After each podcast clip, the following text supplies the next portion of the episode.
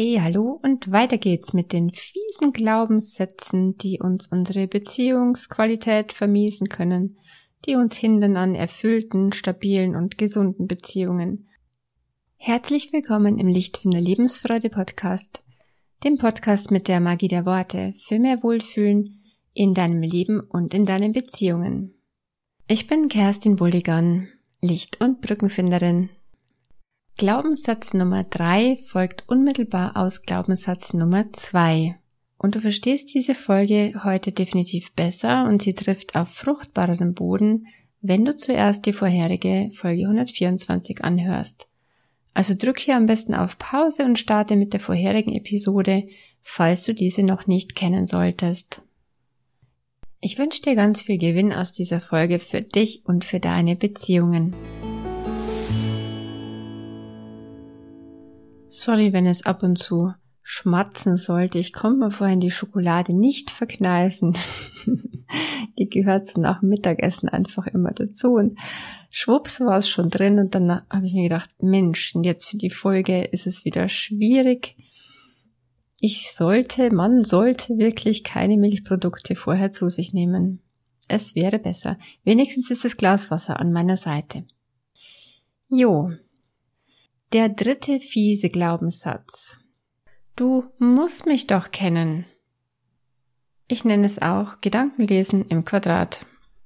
Der folgt gleich aus dem zweiten. Denn wenn du überzeugt bist, dass du genau weißt, der andere, die andere ist nun mal so und so, kenne ich doch, war schon immer so. Und gleichzeitig glaubst du schon vorher zu wissen, was jemand will und nicht will, dann glaubst du vermutlich auch, dass jemand anders dich doch auch so gut kennen müsste, dass dein nahe Beziehungsmensch doch jetzt genau wissen müsste, wie es dir geht und dir demnach alle Wünsche von den Lippen ablesen können müsste. Beziehungsweise genau dir anmerken müsste an deiner Mimik, ähm, ja, was gerade in dir vorgeht, was du gerade denkst, was du gerade fühlst, was du gerade brauchst. Die passenden Gedanken zu diesem fiesen Glaubenssatz sind die folgenden. Wenn du mich liebst, musst du doch wissen, was ich mir wünsche. Menschen, die mich gut kennen, müssten doch erraten können, was ich fühle, denke und brauche. Dieses müsste und sollte denken ist leider der Anfang von viel unnötigem Leid. Das Wort müsste sagt eigentlich schon, dass es halt nun mal nicht so ist, dass die gesteckte Erwartung definitiv enttäuscht wird. Genauso mit sollte. Es ist nicht, es sollte vielleicht, ja klar, verständlich, dass du dir das wünschst. Fakt ist jedoch, dass es nicht so ist. Warum auch immer. Dieses Warum auch immer können wir mal etwas näher unter die Lupe nehmen. Denn es macht einen riesen Unterschied, ob du glaubst, dass das, was der andere sollte und aber nicht tut, dass es wegen dir ist, dass er es mit Absicht gemacht hat und damit gegen dich, womöglich um dich zu ärgern oder dir sogar zu schaden, oder ob du dich öffnest für andere Möglichkeiten, die der Wahrheit vermutlich viel, viel näher kommen. Also, warum hat er nicht? Obwohl er doch sollte. Mal ganz abstrakt formuliert. Oder mit einem Beispiel. Warum hat er nicht angerufen, obwohl er doch wissen müsste, dass ich mir Sorgen mache? Wenn du es nicht persönlich nehmen willst und wenn du dich nicht selber weiter verletzen willst, dann wäre ein besserer Gedanke, es hat gerade mit ihm oder mit den Umständen zu tun. Es wird gerade nicht gepasst haben. Ich weiß nicht warum. Jedenfalls aus der Arbeit mit Glaubenssatz 2 kannst du etwas Wichtiges ableiten. Nämlich wenn Glaubenssatz 2 nicht stimmt, dann kann auch Glaubenssatz 3 nicht wahr sein.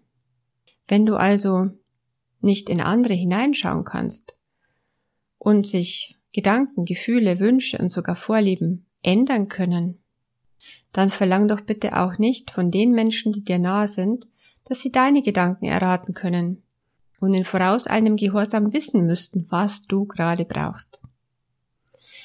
Es gibt eine Abhilfe für enttäuschte Erwartungen. Denn die sind es, wenn man weiterhin diesen Glaubenssatz Nummer drei festhält. Der Weg heraus aus Glaubenssatz Nummer drei ist auszusprechen, wie es dir geht und was genau du dir von deinem Beziehungsmenschen wünschst. Zum Beispiel, setz dich doch bitte nachher, wenn die Sendung aus ist, zu mir. Lass uns mal Fernseher und Handy für eine halbe Stunde ausschalten. Ich brauche heute einen guten Zuhörer, der nur für mich da ist. Passt es für dich?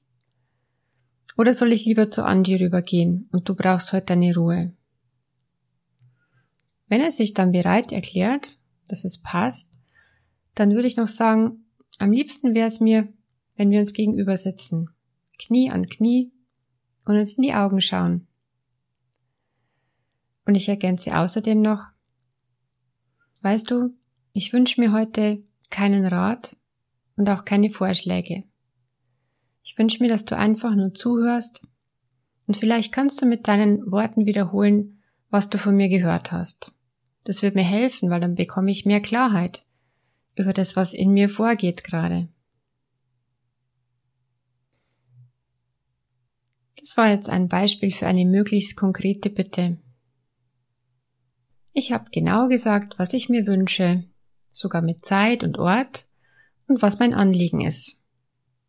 Körperliche Zugewandtheit, Fokus auf mein Anliegen, Blickkontakt, gutes, empathisches Zuhören.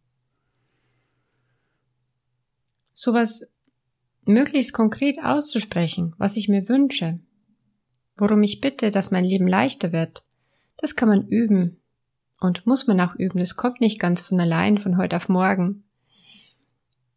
Wichtig bei allen Bitten und Wünschen, die man ausspricht, ist zu bedenken, Bitten sind keine Forderungen.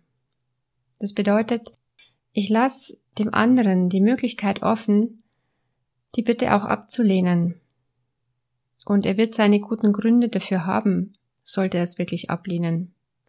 Ich nehme die Ablehnung einer Bitte definitiv nicht persönlich. Dann gibt's eben andere Optionen und ich werde definitiv gut für mich sorgen. Dann bitte ich eben jemand anderen oder find was anderes Gutes für mich. Fazit aus den fiesen Glaubenssätzen 2 und 3. Stoppt das Schubladendenken und stoppt die sollte Erwartungen in Bezug auf andere. Vor allem in Bezug auf Menschen, die dir nahe sind, die du gut kennst, weil da, da kommt man eben in diese Fallen.